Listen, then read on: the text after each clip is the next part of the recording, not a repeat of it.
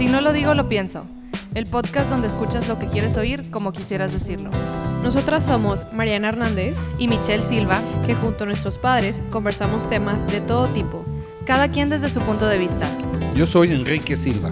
Y yo soy Paco Hernández. Este espacio nace para podernos expresar libremente. Identificarnos cada uno con su generación. Los millennials de todo opinamos. Y los baby boomers nos actualizamos. Comencemos. Godines. ¿Te consideras uno de ellos? Son esas personas que están encadenadas a, un escritorio, que van de un horario laboral a lo mejor de lunes a sábado, de 9 de la mañana a 7 de la tarde, que llevan su lonche al trabajo. ¿Te consideras uno de ellos? Vamos a hablar de ellos y de su cultura. Bien, en México el, término godines es utilizado, pues sí, efectivamente, para referirse a los oficinistas que habitualmente trabajan de 9 a 6, este, y también se utiliza para, para hablar sobre una persona asalariada, incluyendo burócratas. Es un término que viene en su origen eh, de varias fuentes. Les platicaba que en los 60 hubo una novela que se llamaba Gutierritos, que encarnaba a un personaje eh, eh, muy poco educado, con poca voluntad.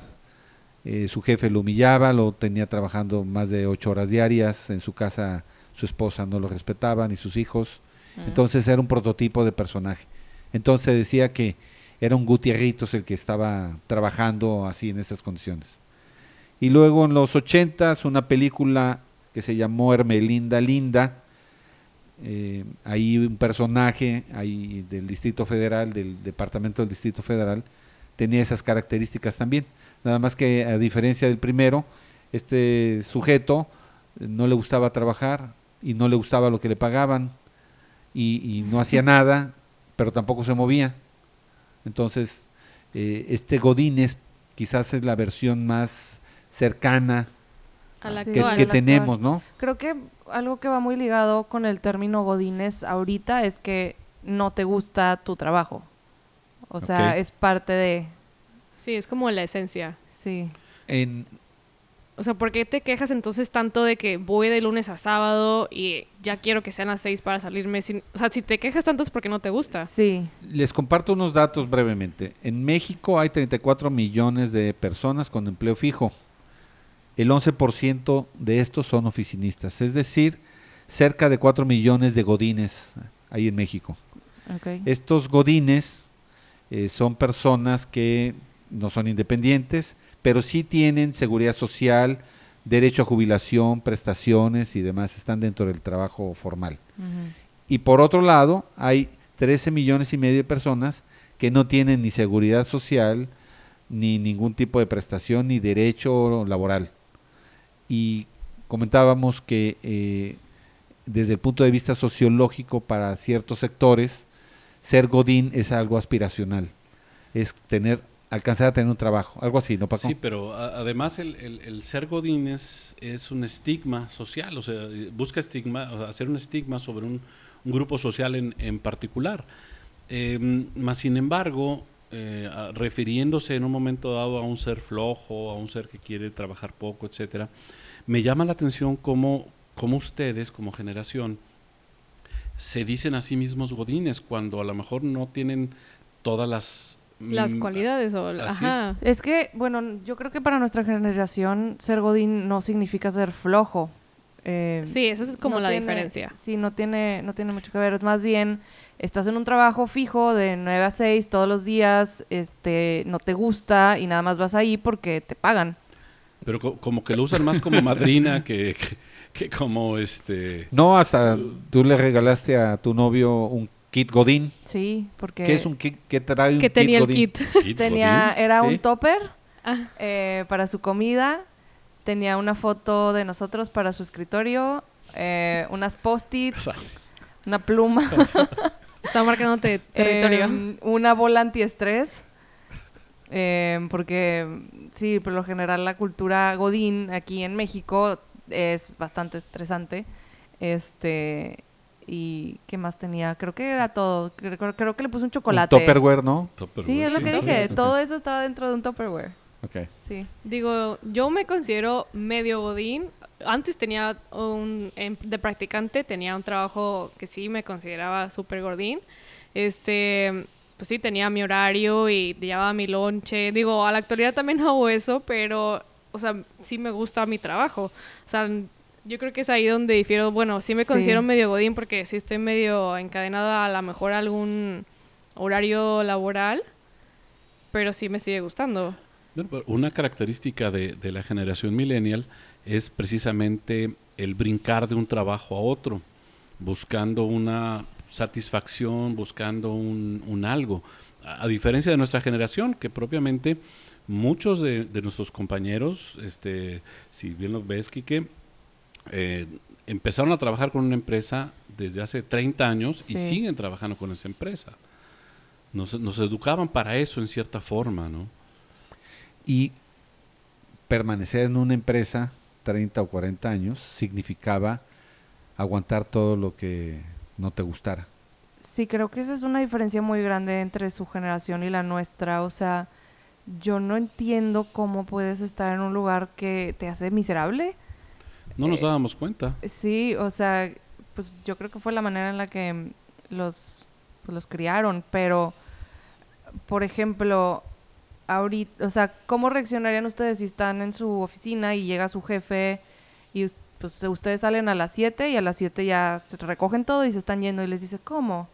¿Ya te vas? Pues sí, esa es mi hora laboral, ¿no? Pero... Tengo vida social saliendo de esto. Sí, o sea, tengo cosas que hacer, pues la vida no es el trabajo. Nosotros no. Y, ajá, y yo he escuchado ya varios comentarios de gente de su edad que dice, pues si tu jefe te dice eso, te quedas más. Pues, ¿Cómo claro. por qué? Mi, mi papá ¿Te va a pagar extra? No. Sí, mi papá decía, cuando yo alguna ocasión decía, es que estoy cansado y es que esto y lo otro, me decía, "Mm, ya tendrás mucho tiempo para descansar cuando te mueras. Así que ponte a jalar. Qué O drástico. sea, pero Sí. bueno, para mí lo más valioso que tienes es tu tiempo. Entonces, si ya estás desperdiciándolo, o sea, pues no desperdiciándolo porque estás ganando pues tu vivi o sea, tu pues, para vivir. Forma de vida. Pero si ya estás esas 8 o 9 horas em, no contento con lo que estás haciendo, pero porque tienes que estar ahí, y luego llega alguien y te dice, oye, pero quédate más y no te voy a dar o, eh, pago de hora extra, pero quédate porque si no te voy a ver mal, eso se me hace a mí terrible. O sea, ¿cómo, Es que eran ¿Cómo principios que manejábamos nosotros. aceptas? Había una mística laboral Sí. que ahora no existe. Antes Es era diferente. compromiso, había entrega y se veía muy bien. Te daba bonos, digo, te daba, sí, bonos, Sí. buenos bonos, puntos, que este, es más, ni esperabas a que tu jefe te lo pidiera. Tú te, eh, eras Sí, voluntario a solo, quedarte ajá. más porque había que hacerlo. Bueno, yo quiero compartir unas cosas que yo encontré. Em, según un estudio de Cambridge, México es el primer lugar mundialmente que sufre de estrés laboral y me refiero a en toda esta cultura como Godín de 9 a 6. Este, dice que el 75% de los Godines tienen estrés laboral. Eh, está sobre Estados Unidos y China. Em, y bueno, esto también se refleja en lo económico. Eh, gracias al- a, a esto se pierden al año entre 5 y 40 millones de dólares. Porque tienen que hacer... em, Retrabajos, ok. tiene que, ajá, la productividad no es la misma cuando un empleado está estresado, entonces, pues ahí se ve reflejado. Y pues si México es el primer lugar del mundo, pues no se me hace algo de lo que debamos estar orgullosos. O sea, de hecho, en países de primer mundo como Finlandia, Alemania, que el horario laboral es mucho menor, la gente es muchísimo más productiva porque sabe que tiene esas cuatro o cinco horas al día de trabajar y luego se van y hacen lo que quieren, son contentos porque le dedican tiempo a sus relaciones, a sus hobbies, a lo que se les antoje y pues claramente eso se ve pues en, o sea, en No- el desarrollo del país. ¿No será un tema de eficiencia, de enfoque? Digo, porque nosotros, cuan- cuando, yo los he escuchado a ustedes decir, es que estoy muy fatigado y es que esto y lo otro, eh, estoy estresado, por Dios. O sea, ¿sabes qué? ¿Cómo, vas, ¿Cómo vas a estar estresado? O sea, disfruta tu chamba, ¿no? Y- y- pero bueno, ok, encontramos diferentes significados en disfruta el trabajo. Pero al final del día, uno acaba pensando, no, pues estos no aguantan nada, no, pues estos no sirven para nada. Este, qué, cómodos son, qué egoístas son, porque nada más piensan en ustedes, ¿no? Sí, ese creo que es el tipo de comentarios que a veces tenemos que evitar cuando estás en el trabajo y tienes una persona eh, pues de su generación, un, un baby boomer, y si dices un tipo de comentario así como, ay no, qué estresante, ya me cansé, si te ves, si te, te- o sea, te dan esas miradas de que, ¿cómo que estás cansado? Y tú, pues sí, para mí eso es cansado, digo, Porque no Antes lo externarías a mí. no, no, no se expresaba uno tan abiertamente en frente de sus jefes como lo hacen ustedes. Ustedes dicen, estoy cansado eh, y ya terminé mi hora de trabajo, ya me voy. Sí. En, nuestra época eh, eh, había más distancia entre el empleado y, y la autoridad inmediata o las que los escalafones que hubieras arriba. Entonces te aguantabas, te callabas, había y creo que tiene que ver con una formación de obediencia, Así es, de, disciplina. de disciplina, de Pero control. no porque digas que estás cansado significa que eres flojo. O sea, una cosa es decir, oye, estoy cansado y ya acabé mi hora laboral, ya me voy. Y otra cosa es estar todo el día, ay, qué flojera, ay, no quiero trabajar, ay, ya que sea la hora de salida. Claro, Eso es claro. quejarte y Sí. cualquier persona que lo haga, pues no. Pero si te dicen, oye, o sea, si tu hora de salida es a tal hora y te vas a esa hora, no hay nada de malo con eso. O sea, No, es de, de No, hecho, claro eh, que es- no. súper válido. en hace. teoría eso debe ser eficiencia. Claro. que a lo mejor esa sí se da en, en otros países donde hay una cultura orientada a la eficiencia, al- a, la acción, al, al, digamos... A los resultados. Así es, y a lo práctico. Mientras que a lo mejor nosotros aquí somos más de tirar el rollo, como decían hace rato, somos más de perder el tiempo, no sé si en redes sociales o, o donde se le pierda, este, o buscar excusas para hacer cosas, o vete a saber. O a veces el jefe me- y nosotros, bueno, tenemos nuestro propio negocio, pero lo hemos visto con algunos clientes o cuando trabajábamos para, para alguien, el jefe te llamaba y parecían terapias, te hablaba de cosas personales durante una hora, hora y media, y efectivamente tú ya te querías parar a terminar lo que tenías que hacer, y el señor o la señora te estaban tirando toda su vida personal, pero eh, eh, nosotros la veíamos como eh, tiene la confianza en abrirse de esta manera conmigo, necesita que le escuche a alguien con confianza, y entonces también perdías el tiempo con él, ¿verdad? Mm. digo y eso, obligaba a que te quedaras más tiempo después. Eso pasa también en la actualidad, digo, a lo mejor esa brecha de la que hablabas hace ratito de, bueno, no, no teníamos tanta la confianza de acercarnos a nuestros jefes directos. Yo creo que ha estado cambiando porque a lo mejor ya no son tanta eh, la estructura vertical y está un poco más horizontal.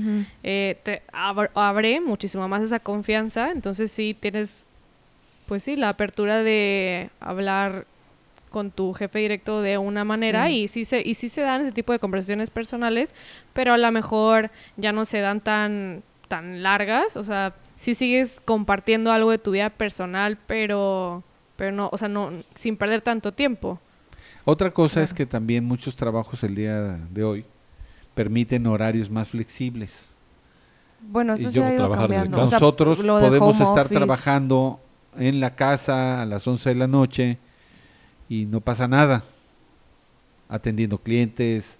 Bueno, ustedes porque tienen empresa propia. Sí, claro, eh, pero creo que eh, nos pasa con nuestros clientes. Al menos este, nos- Sí. hemos tenido varios que eh, estamos trabajando a las 10 de la noche por el tipo de negocio que... que, este, Sí, bueno, a mí también me pasa eso. O sea, yo no soy Godín ahorita, sí lo fui por un tiempo, casi creo que un año. Lo sufriste, te vi. Sí, no, la verdad es que pues, no era para mí ese tipo de esquema laboral. Ahorita yo soy freelancer y la verdad es que sí es bien diferente porque sí son los horarios muy, muy diferentes. O sea, por ejemplo, yo hay veces que tengo juntas, yo las puedo poner a la hora que yo quiera. Este, pero por ejemplo, cuando yo hago videos, entonces cuando grabo, pues sí son días de estar de 6 de la mañana a 11 de la noche, 12 de la noche. Pero al día siguiente me puedo levantar a la hora que yo quiera, descansar, reponerme. eh, y pues sí, ahí está como el, el balance. O sea, sí hay días que también yo estoy trabajando a las 12 de la noche. editando o, o hablando con algún cliente o viendo cosas de último minuto, pero pues no tengo que estar a fuerzas al día siguiente a las 8 de la mañana en tal lugar. En oficina. En una oficina. Yo soy la única ajá, que sí tiene. que sí, que sí es cansado, o sea, sí es bastante diferente yo creo que esa flexibilidad, pero por ejemplo cuando estaba trabajando ya en, la oficina eh, y a mí se me hacía increíble porque no podía hacerse un día de, de home office, que es pues trabajar desde casa, porque realmente, o sea, es bueno en todos los sentidos, o sea, es muchísimo menos contaminación, mucho menos tráfico, no, o sea, yo tenía que salir una hora y media antes de mi casa para poder llegar a tiempo, cuando esa, esas- esa hora y media la podía estar usando perfectamente en mi casa, siendo eficiente, haciendo trabajo desde antes, que perder ahí esa, o sea, esa hora y media en el tráfico mañanero que nada más te estresa, llegas de mal humor a la oficina y pues te reduce también Bueno, y entonces el Godínez tiene que aguantarse todo eso. Pues sí. Es correcto. Eh, los rumores los confirman. Sí, no. sí. Este, pues sí, digo, sí me pasa últimamente, no sé, que a veces me desvelo. Por ejemplo, ayer fuimos al cine, mi familia y yo, y em, pues me acosté a las 12 y me tengo que levantar a las 6 de la mañana porque entro a las 8. Ujú. A lo mejor yo no tenía el problema que tenía Mitch de que, bueno, ella hacía una hora y media al trabajo y yo hago media hora, 40 minutos, que en sí sigue siendo como un buen promedio para para lo Para que es aquí en Monterrey. sí. O sea, tú te pones a, a ver qué es, o sea, el trayecto que hace alguien que trabaja en San Pedro y puede ser más de una hora Sí. de ida y de regreso. Y digo, al menos por mi parte no es, no es ese caso. Pero también tengo a veces flexibilidad en cuanto a, ¿sabes qué? Este, hubo, o sea, de, más que nada como cuando hay problemas, tengo la facilidad de hacer home office en mi casa porque también lo puedo hacer, o sea, tengo la laptop, entonces me quedo trabajando en casa. Sí, yo veo que disfrutas el home office a veces. Sí, ¿no? Y Este- aparte, pues, pues, o sea, Entras a las 10. Ah, no, perdón, ¿verdad? No, no. no, no, no, no. No, si entras a la hora que entras en tu oficina, pero, de- o sea, tienes como esta mm, break mental también, yo creo, de todo eso del estrés del tráfico y de... El ser Godín entonces eh, es una persona que está atada a un horario, es una persona que no disfruta, como dices Michelle, o, o, No- o no sí, necesariamente. No o- o, necesariamente. sí lo disfruta también. No, pero es que si lo disfrutas ahí, yo no creo que te refieres a ti mismo como Godín, sino trabaja. O sea, Pero que a lo que ya, mejor- lo ya es una... eh, estaba viendo, fíjense, eh, ser Godín puede ser sustantivo, puede ser verbo, puede ser adjetivo. No, ya pues, es, este, es impresionante, vivimos en el godinato ya prácticamente. No, ser, ¿no? ser Godín está más allá del bien y del mal. O sea, directamente, imagínense, todos los conceptos, simplemente los conceptos que se han acuñado, ¿no?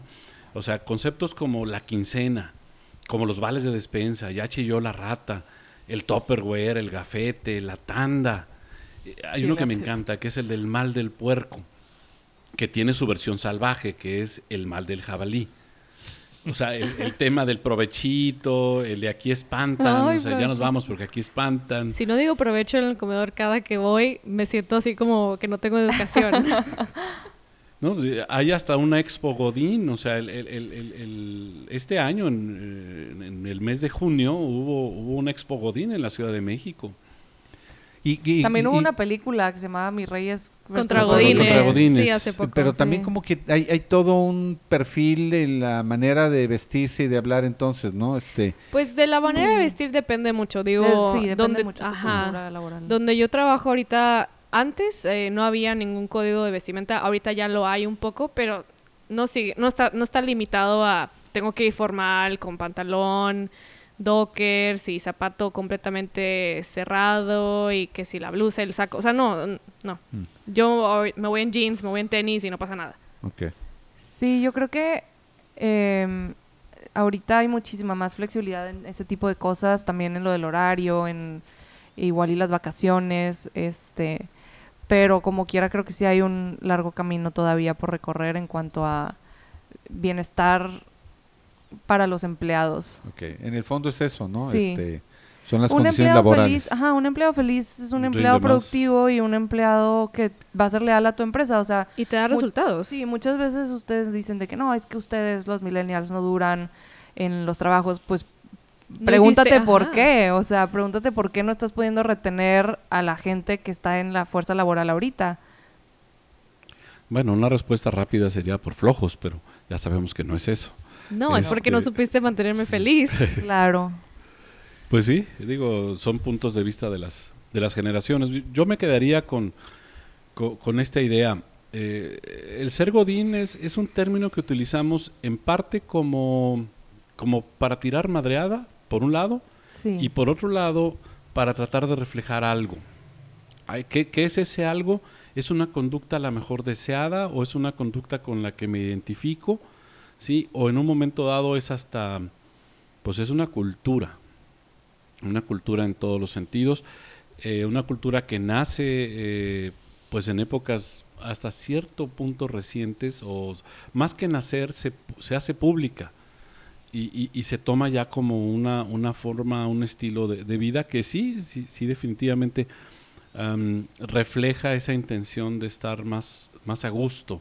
Es una forma aspiracional, o sea, el, el antigodín, vamos a llamarle, no sé si podré llamarle así, sería aquel que logra ese descanso, esa tranquilidad que el godín no tiene. Sí, que Sí. tiene su libertad. Ese es el, el antigodín. Sí, yo creo que, o sea, no es una cuestión de que nuestra generación sea floja, porque nuestra generación quiere trabajar, solo que no está dispuesta a aceptar condiciones laborales que no le, o sea, que le quiten a su bienestar. Entonces, o sea, si tú no me lo vas a dar, lo voy a buscar en otro lado donde sí tenga esta como calidad de trabajo. Y creo que en gran parte ustedes aspiran a eso porque están en contacto con mucha más información que la que tuvimos nosotros. Mm. Nosotros, Sí. como decíamos, teníamos acceso a pocos datos, a poco eh, contacto fuera de, de lo que era nuestro entorno inmediato, hablando de medios de comunicación. Y bueno, pues era lo que había y te aguantabas, ¿no? Entonces ustedes tienen esa oportunidad de, de ver y de viajar y de hacer cosas que nuestra generación no tuvo. No soñaba. con- De ni siquiera. Sí, y, y bueno, pues eso es un avance, ¿no? Sí, sí, sí. Afortunadamente sí. Muy bien. Bueno, creo que este fue todo el tema del día de hoy. Estuvo muy interesante si se identificaron o no. Ahí nos comentan en, en, nuestro, en nuestras redes sociales. Y si tienen otro tema para sugerir, también estábamos abiertos a eso. Muchísimas gracias por escucharnos. Adiós. Adiós. Gracias por estar con nosotros y recomendarnos. En este podcast, escuchas lo que quieras oír como quisieras decirlo. Visítanos y contáctanos en nuestras redes sociales. www.sinolodigo.lopienso.com En nuestro Facebook, Si No Lo Digo, Lo Pienso y en Instagram, Digo Pienso Podcast.